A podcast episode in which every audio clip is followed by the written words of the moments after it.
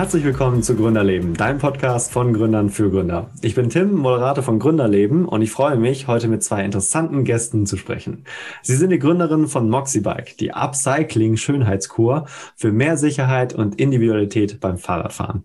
Aber was genau dahinter steckt und welche Erfahrungen die zwei sammeln durften, das erfahrt ihr gleich von ihnen selbst.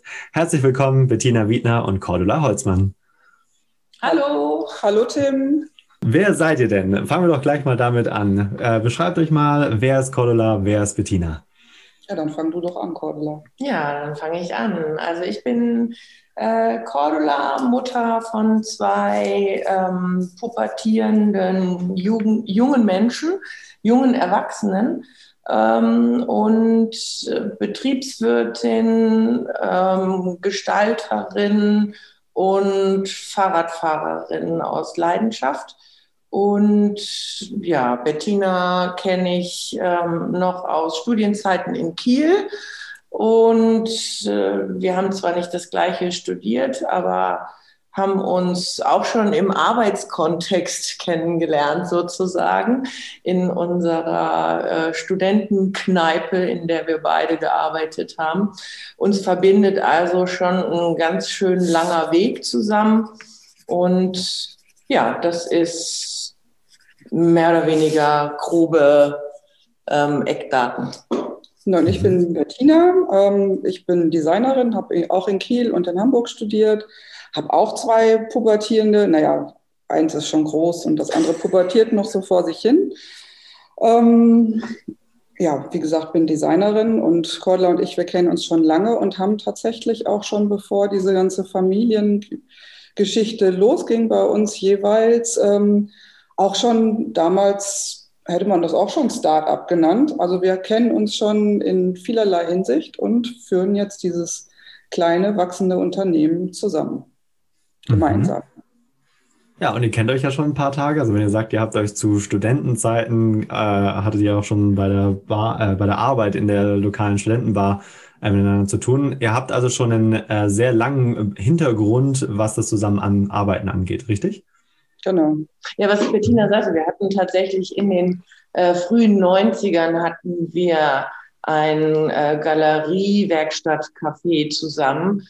Ähm, und da muss man, da können wir gleich ins Thema einsteigen, da gab es noch keine Gründerszene, weil Bettina sagte das gerade, heute würde man das äh, eine Gründung nennen. Damals hat man irgendwie zusammen ein Projekt gestartet und äh, einfach gemacht, ja. einfach gemacht und hat aber nicht unbedingt die Vision des Geld. Also da waren wir nun auch noch wirklich in einem ziemlich, ja, erstmalig aus dem, aus dem Studium raus, rein ins, rein ins Leben, mal gucken, was man so macht mit dem, was man bis dahin gelernt hat. Und ähm, die Fantasie, dass man das weiter ausbaut, also fehlte zumindest bei mir. Und deswegen bin ich in äh, abhängige Arbeitsverhältnisse erstmal für viele Jahre abgetaucht. Was mhm. ich auch gar nicht bedauere, weil man dann natürlich auch eine Menge lernt. Also in großen Konzernen zu arbeiten, ist auf jeden Fall ähm, was Gutes für den, äh, für, nicht nur für den Lebensweg auf dem Papier, sondern auch einfach für inhaltlich das, was man lernt, wenn man es dann irgendwann selber mal ähm, zu zu einem Unternehmen äh, bringen möchte, was ja unser Ziel ist, dass wir mit unserem Wachstum ähm, halt weitergehen und dass es immer größer wird, was es jetzt seit zwei Jahren auch schon stetig tut. Ne? Also mhm. Mhm. Ja. Haken wir vielleicht gerade da mal ganz kurz ein. Was hast du denn mitgenommen aus dem Angestelltenverhältnis in deine Selbstständigkeit? Äh, Ziel, zielführendes Arbeiten, Arbeiten im Team, ähm, manchmal ähm, ja auch Strukturen. Also du lernst natürlich in großen Unternehmen einfach äh, strukturiertes äh, und abteilungsorganisiertes Arbeiten. Äh, du lernst in unterschiedlichen Unternehmen auch äh, für Führungsqualitäten und Nichtführungsqualitäten kennen was für uns auch sehr wichtig ist bei der Modulation unseres Unternehmens, ähm, in welche Richtung wir gehen wollen. Also nicht nur die ausgelatschten alten Pfade äh, wieder zu bedienen, sondern einfach aus dem, was man gemacht hat, auch gelernt zu haben, was war da gut und äh, was will man auf jeden Fall, wenn man selber die Wahl hat, ähm, es wirklich von Grund auf zu kreieren, anders machen. Und da sind wir sehr inspiriert von vielen jungen Gründern aus der, ähm, aus der Szene sozusagen, die Unternehmen einfach anders sehen und denken. Unter anderem der von Einhorn, ich, mir fällt der Name jetzt gerade nicht ein, aber ähm, von dem bin ich ziemlich beeindruckt, wie mhm. er sein Unternehmen denkt und auch inspiriert oder es inspiriert uns äh, in diese Richtung in unserem Wachstum zu denken. Wichtig, ja. Hättet ihr euch damals eine größere Gründerszene gewünscht, gerade weil man da vielleicht sich mehr austauschen hätte können oder das Wachstum dann vielleicht von eurer Idee größer gewesen wäre? Hätte euch das was gebracht? Ähm, ich weiß nicht, ob es nicht auch ein Hemmschuh sein kann für viele Gründerinnen heutzutage, weil äh, der Fokus heutzutage natürlich auch immer ganz stark an, auf, den, auf dem Erfolg liegt. Das ist ja auch nicht schlecht. Man soll ja auch erfolgreich sein. Aber wir kommen natürlich auch noch ähm, aus einer anderen Zeit, wo man, wo man mehr absichtsfrei einfach Dinge getan hat. Da gibt es bestimmt heute auch noch viele Leute und auch eine Szene, die absichtsfrei einfach so, so Dinge tun.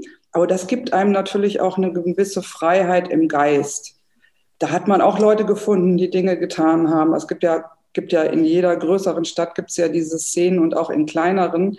Aber ähm, was positiv heute ist, ist natürlich, dass man viel mehr Informationen bekommt, wie man wie man ähm, Stolpersteine umgehen kann, sich äh, austauschen kann, netzwerken kann. Und das ist natürlich auch super. Also wir genießen sozusagen den Spirit aus beiden Welten, ne? so aus dieser ja. früheren Zeit, wo man einfach lässig Dinge getan hat, nicht drüber nachgedacht hat, ist das jetzt falsch oder ist das jetzt marktkonform oder macht das einen Sinn? Kann man damit jetzt irgendwie ein Unternehmen aufbauen? Sondern da ging es einfach just for fun. Und das ist natürlich das, was im besten Falle ein, eine gute Gründerpersönlichkeit auch ausmacht. Ne? So ein bisschen auch Scheuklappen aufsetzen. So, ich mache hier, also das ist meine Meinung.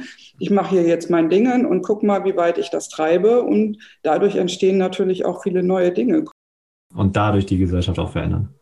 Genau, also wir sind ja Teil der Zivilgesellschaft, so wie jeder ja Teil der Zivilgesellschaft ist. Und er hat natürlich er kann die Aufgabe nehmen, um die Welt besser zu gestalten. Ne? Das tun mhm. viele Leute und so tun wir das dann natürlich auch mit unserer Idee. Und äh, das Schöne an unserer Idee ist eben auch, äh, es hat nichts Muffiges, sondern es, ähm, es geht über den positiven Effekt der Freude. Ne, mach es schöner. Also Altes, und das, das ist halt ganz, ganz wichtig an diesem Ansatz.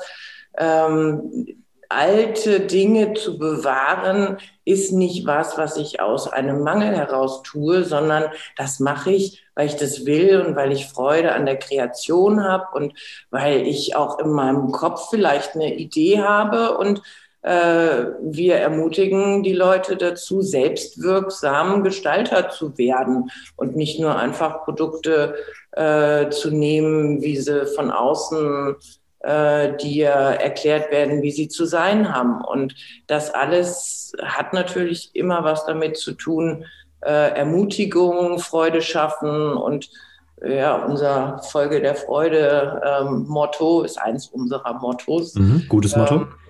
Ähm, ja, finden wir, finden wir auch.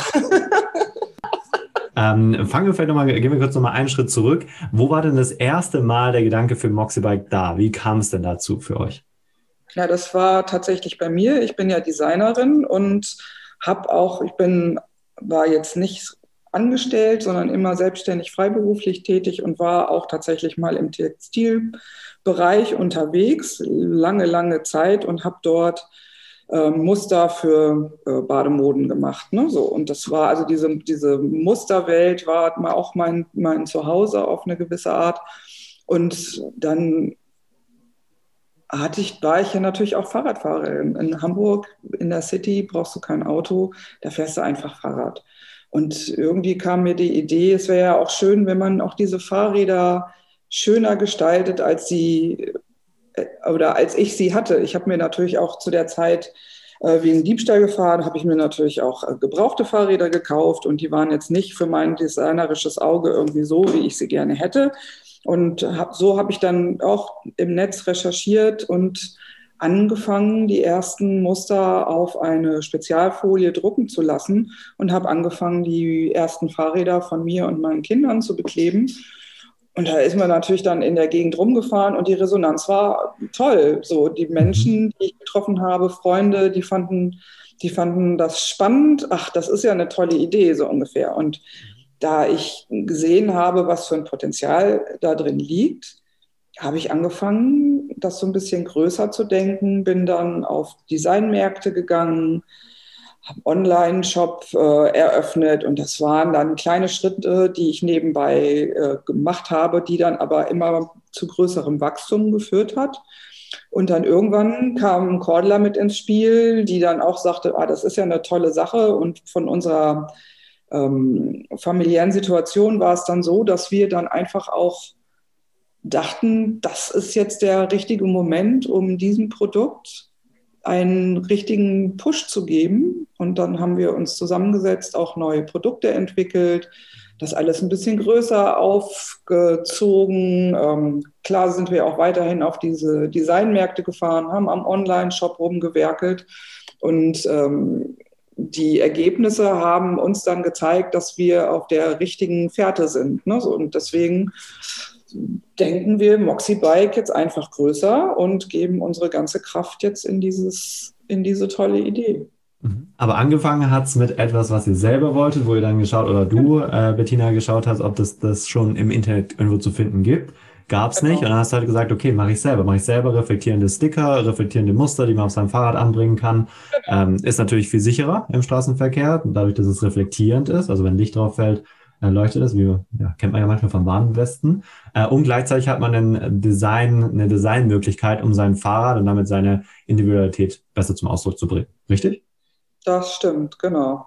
Mhm. Und du hast ja auch die, die Möglichkeit aus diesen, mit die verschiedenen Folien, die wir anbieten. Wir haben ja jetzt wirklich schon eine große Range an Farben und Mustern und Stickern und Panels, reflektierende Panels kannst du dir, wie du möchtest, das Fahrrad so gestalten, wie du es toll findest. Und das ist natürlich das, was unsere Kunden auch honorieren. Das finden die super. Also unsere Kunden sind auch unsere Fans, das hören wir auch. Wir haben äh, wiederkehrende Käufer, die gesagt haben, das funktionierte so gut, so jetzt mache ich mir das nächste Fahrrad oder das Kinderfahrrad oder ich verschenke das. Also das hat schon richtig Zucht. Das find, finden wir beide natürlich ganz toll. War das ein Ziel von euch, dass eure Kunden auch Fan von euch werden? Also das ist etwas, was ich aus der Entrepreneurship-Richtung kenne. Das ist sehr wertvoll natürlich, wenn man ein Unternehmen gründet, wenn man ein Produkt auf den ja, Markt bringt. Aber war das von ja, Anfang an euer Ziel?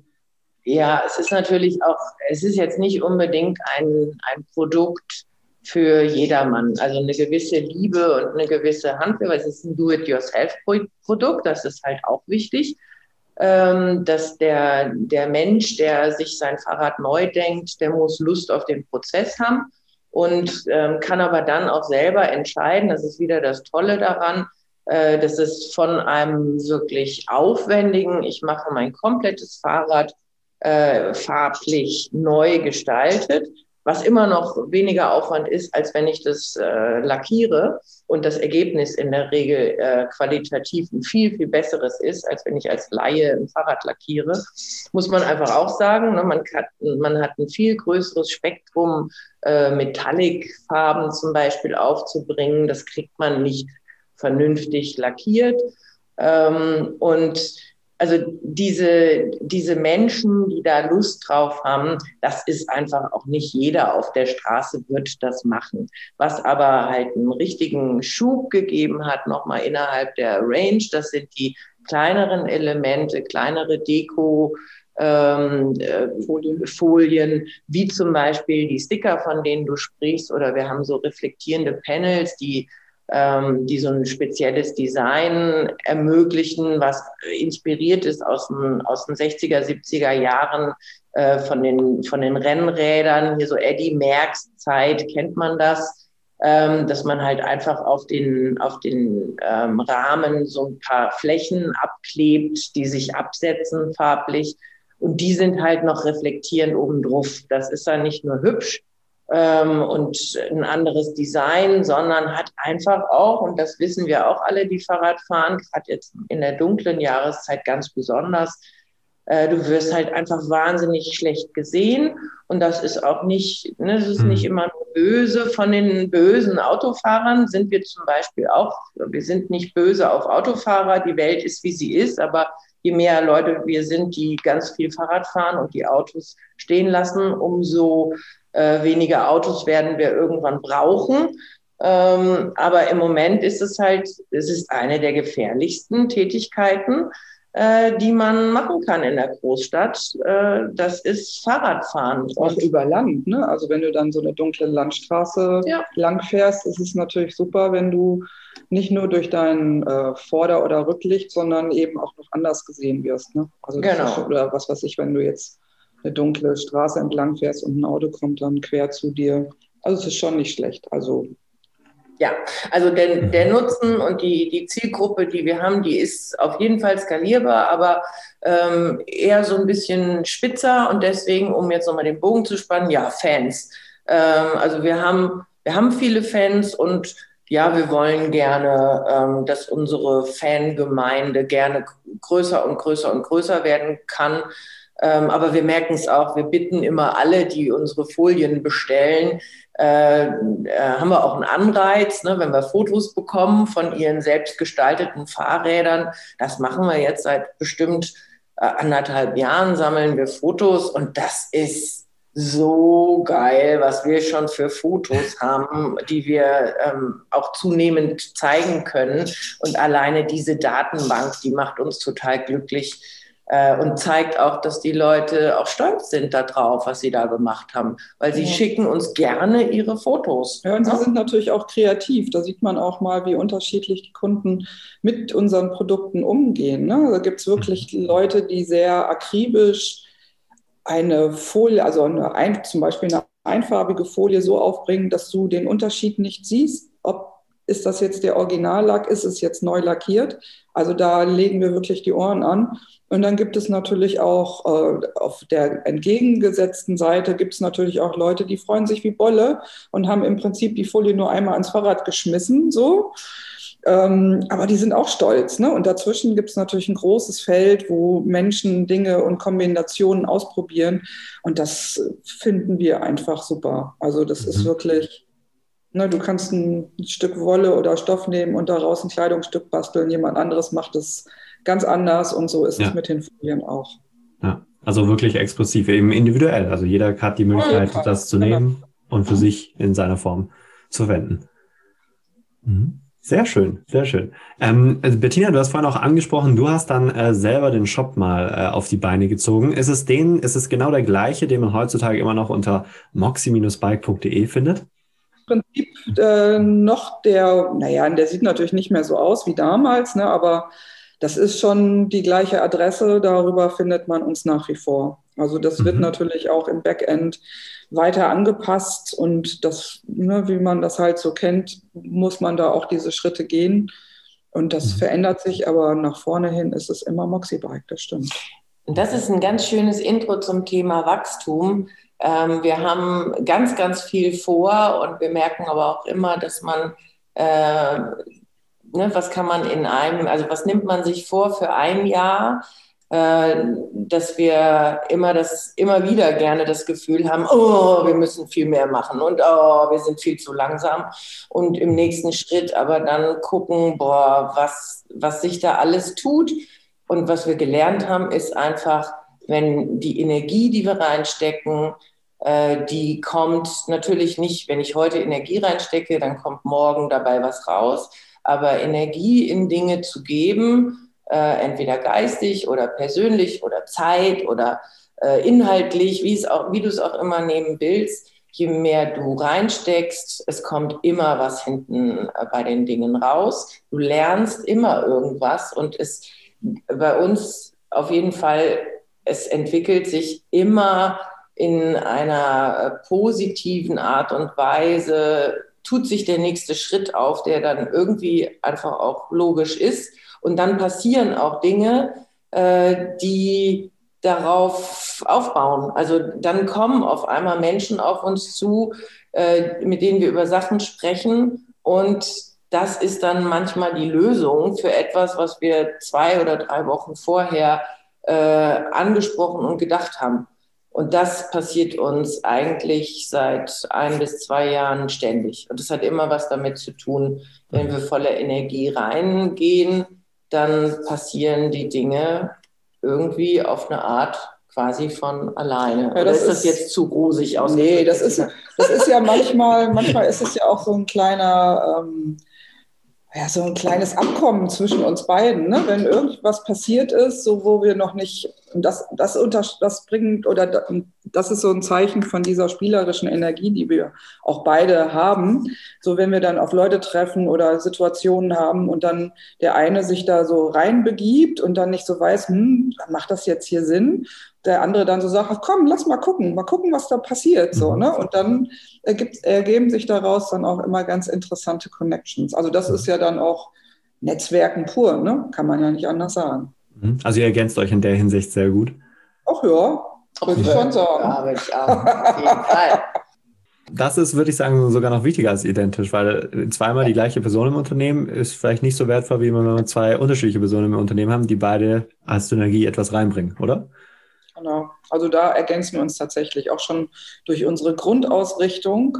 Also Cordula dann doch eher von der kaufmännischen Berufserfahrung, bei mir eher designerisch, aber in dieser Nachhaltigkeits- und gestalterischen, in diesem Bereich, da, da haben wir auf jeden Fall immer gute Überschneidungen und wir glauben an die gleichen Ziele und drängen in die gleiche Richtung. Und das ist eigentlich eine sehr gute Kombination.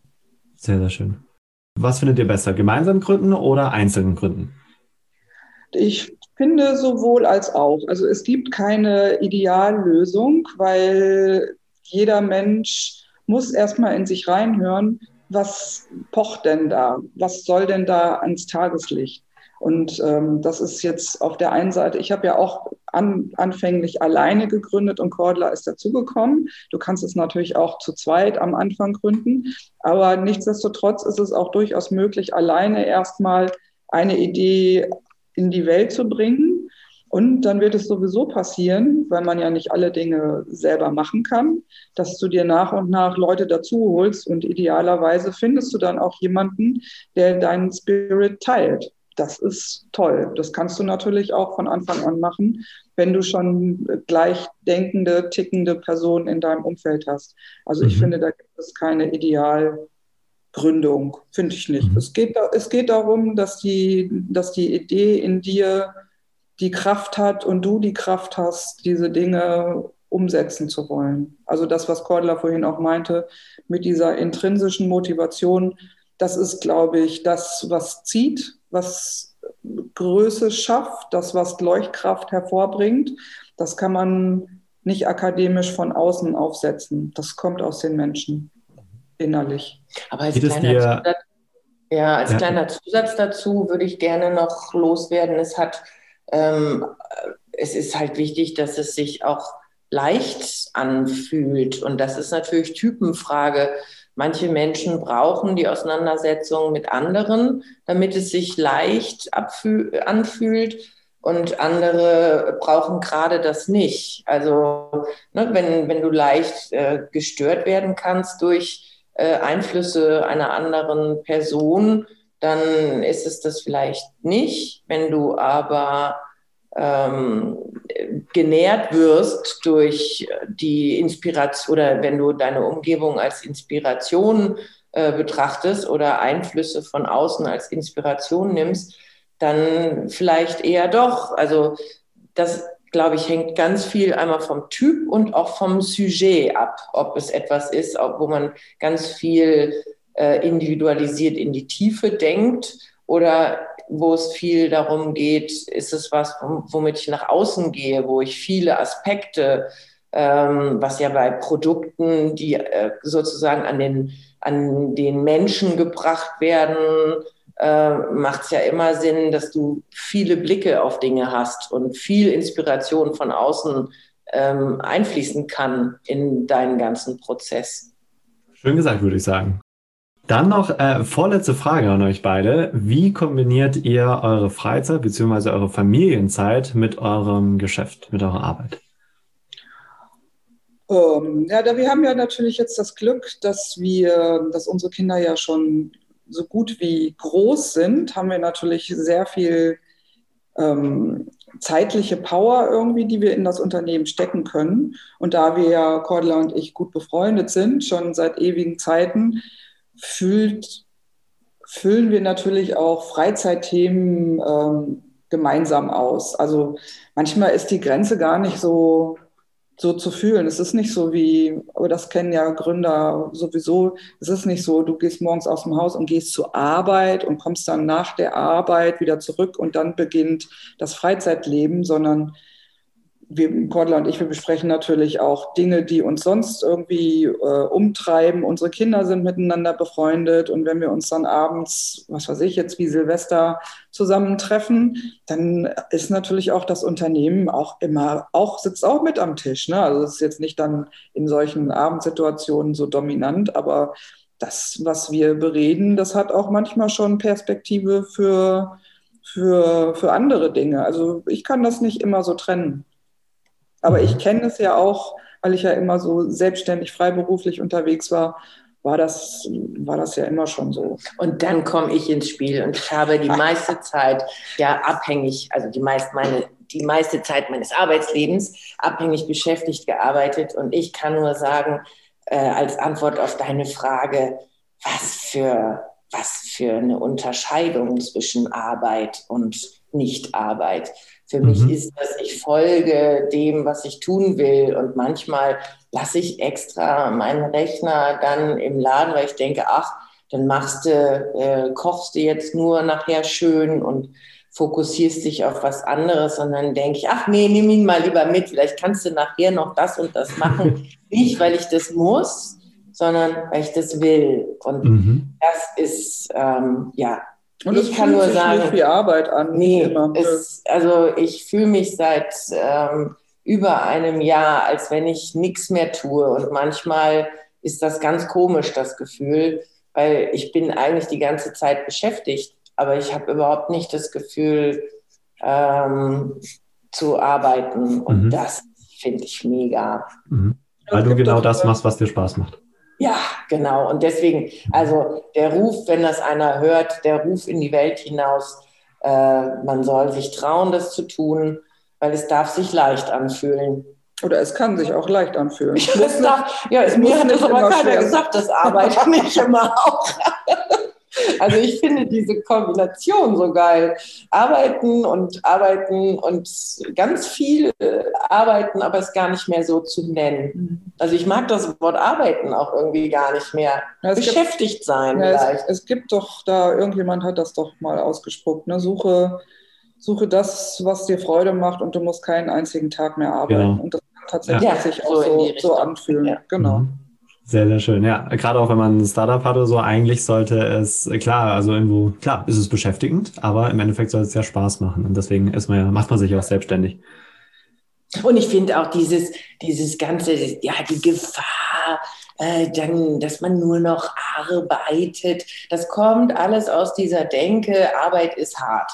So, wenn ich mhm. meinen Arbeitsalltag, und da sind wir wieder den Bogen, spannen wir wieder den Bogen zu der anders, zum Andersdenken von Arbeit und das Andersdenken von Unternehmensstrukturen.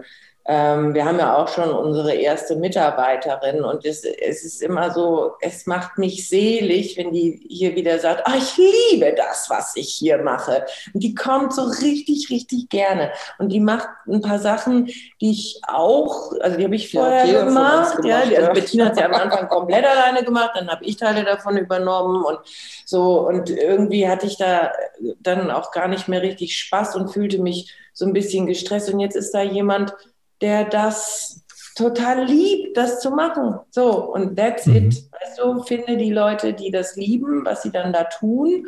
Und äh, idealerweise kann man das alles aufteilen. Und so ein Unternehmen hat ja ganz viele Facetten und Arbeitsschritte, die du aufteilen kannst.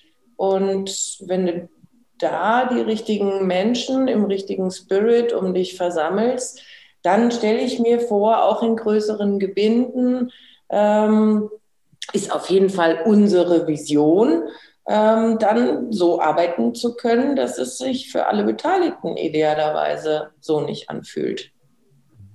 Ja, ich glaube, das funktioniert. Das Wort zum Sonntag. Sehr schön. Abschließende Frage ist eine zweiteilige Frage. Ähm, zum einen, welche Frage wolltet ihr schon immer mal in einem Podcast gestellt bekommen? Welche Frage? Ach Gott. Ich würde gerne mal gefragt werden, ähm, nee, ich würde gerne mal die, nee, nee, nee, das musst du rausschneiden, Tim, das ist jetzt blöd. nee, nee, Tim, andersrum. Es gibt ein Thema, was uns umtreibt, wo wir aber noch kein richtiges Wording für gefunden haben. Und zwar sind wir ziemlich alleine als Frauen äh, um die 50, die Gründerinnen sind. Und das ist ein Thema, das ähm, wir eigentlich ähm, ausgegrenzt haben, aber wir merken, es ist da, dass es dafür wenig Strukturen gibt. Ähm, und dass wir an manchen Stellen ähm, sicherlich auch nicht in der richtigen Wahrnehmung äh, oder uns nicht in der richtigen Wahrnehmung äh, angekommen fühlen und sind aber nicht ganz sicher, ob wir das selber nur so sehen, dass unsere Umwelt das äh, gar nicht bemerkt. Aber wir sehen halt ja auch, es gibt wenig wirklich Gründerinnen, äh, die nicht mehr mit, also der klassische Gründer, der ist äh, 30, äh, 25 bis 30 und äh, männlich. männlich genau. So, jetzt werden langsam kommen auch ein paar Frauen dazu. Die auch sehr erfolgreich sind, das ist auch super. Ja. So, aber die sind auch um die 30. Die sind also alle aus eher dieser äh, Vorkinder und dann kommt die Kinderzeit, aber aus dem Element ähm, um die 50 50 aufwärts. Wo das, sind sie? Ja, genau, das wird nicht so wahrgenommen. Und das hat natürlich auch viel mit unserer Kultur- und Medienlandschaft zu tun. Diversität ist natürlich ein großes Thema, aber Diversität bezieht sich auf diese ganze Gender-Geschichte und Hautfarben. Aber diese Altersspanne wird noch so ein bisschen rausgenommen. Aber das, mhm. ist, das zieht sich auch in alle anderen ähm, Bereiche rein. Also das bezieht sich jetzt nicht nur auf die Start-up-Szene. Das ist einfach, aber das ist ein großes Thema, was vielleicht jetzt hier in dieser Gründer, in diesem Gründer-Podcast ähm, vielleicht nicht richtig ist. Doch, also die Frage, doch jetzt, mir ist jetzt klar, die Frage hätte, würde ich gerne gestellt bekommen von dir, Tim. Ist was mhm. ähm, anders daran, äh, mit 50 zu gründen als mit äh, 20 oder 30. So. Und da hat Tina die Antwort im Prinzip schon gegeben. Das ist so diese ja, Ecke Altersdiskriminierung ja. oder Alter anders wahrzunehmen, sehen wir als, Entschuldigung, sehen wir als unsere Aufgabe. Ähm, wir sind eine Generation, wir zeigen, dass es geht. Also wir sind da sehr positiv. Ne? Aber ähm, wir haben ja, ähm, wir haben ja vor dieser Kinderphase hatten wir ja dieses Damals haben wir es nicht Startup genannt, sondern diese Galerie, die wir hatten, die haben wir dann ja auch irgendwann aufgegeben. Und das ist dann wieder äh, weibliches Start-up-Leben, was jetzt auch bei jungen Frauen heutzutage durchaus noch vorkommt. Nicht mehr so in der Gänze so wie damals, dass du dann äh, zugunsten der Familie und zu dem ähm, stetigen Geldfluss solche Ideen erstmal wieder in die Schublade packst. Ne? Und zum, das, wir haben das Glück, dass wir dann die Schublade irgendwann wieder aufgemacht haben, mhm. weil die Ideen da noch drin rumgebrodelt haben und ans Tageslicht mussten. Aber wie viele Frauen lassen das dann einfach und denken, ach, ist ja gar nicht so, ach, ich habe es ja damals nicht geschafft warum soll ich es denn jetzt heute schaffen? Ja, Ermutigung wird. Genau. Also es findet keine Ermutigung statt zu sagen, hey, du bist 50, na und? Ne? Das ja, sind genau. wir, also wir rechnen wir halt sind ja immer, noch nicht tot, haben, wir haben noch 30 Jahre. So, was mache ich also mit meinen äh, kommenden 30 Jahren? Also nur noch Theater und äh, Reisen und Filme das, gucken. und Filme gucken. Das wäre uns beiden jetzt zu wenig und wir wissen auch, da sind wir äh, nicht die Einzigen. Und wie schon so oft werden wir eine Blaupause legen. Habe ich ja eben schon gesagt, ne, wir sind sozusagen auch geistige Gründerinnen des Kleiderkreisels. Ähm, so werden wir auch geistige Gründerinnen der ähm, Alter ist man vielleicht irgendwann mal, wenn, weiß ich nicht. Ich weiß nicht, ob man jemals überhaupt im Geiste äh, alt werden muss. Ja, das ist auch wieder so ein Schubladendenken. Ja, ne? genau. ne? Aber da wünsche ich mir natürlich, dass die jungen Leute Diversität auch ein bisschen größer denken und das da auch noch mit rein basteln. So wie du. Genau. Du machst das ja auch. äh, ja, ich finde es auch ein sehr spannendes äh, und wichtiges Thema und kann ich da 100% zustimmen. Also es kommt definitiv ähm, in den Medien äh, zu kurz und gerade auch alle oder viele Rollenbeispiele, die man sieht, sind eben jünger gehalten oder sind schon älter, erzählen aber davon, wie sie schon ganz jung angefangen haben, mit 16 irgendwie in der Garage schon äh, irgendwelche Eis verkauft haben zum Beispiel. Ähm, aber diese klassischen Rollenmodelle, die sagen, hey, ich kann auch jetzt ab 50 gründen, ähm, die fehlen da draußen tatsächlich. Stimmt. Das ist natürlich auch nicht so, so medienwirksam. Ne? Also es geht ja nachher, was in der Zeitschrift steht, was im Fernsehen gesendet wird. Und ich weiß jetzt nicht, bei den Podcasts ist es natürlich vielleicht jetzt noch nicht so. Ähm, es geht ja natürlich am Ende auch ums Verkaufen. Und was ist die Zielgruppe? Ist von 25 bis 45 und links und rechts äh, wird wenig Energie reingesetzt. Und so ist unsere, so ist unsere Welt halt noch.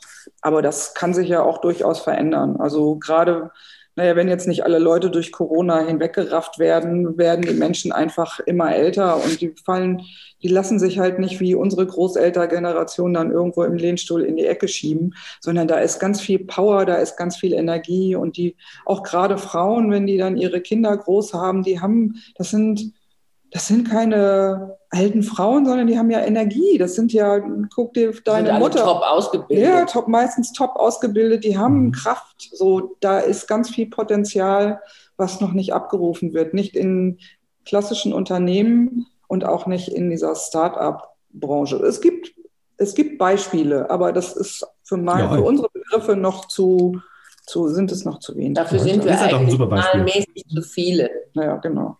Also für junge Gründerinnen, die am Anfang der Familienphase sind, da bemerke ich, wir haben natürlich auch Freundinnen, die jetzt noch Kinder kriegen.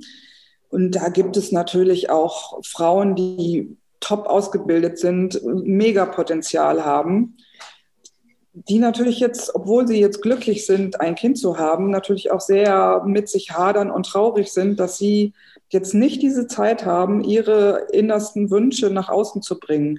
Und dieses Leid, also kann man tatsächlich bei Frauen auch manchmal davon sprechen, das würde leichter werden, wenn man die Gewissheit hat, naja, auch nach der Familienphase kann ich auch noch mal ordentlich ranrocken. So.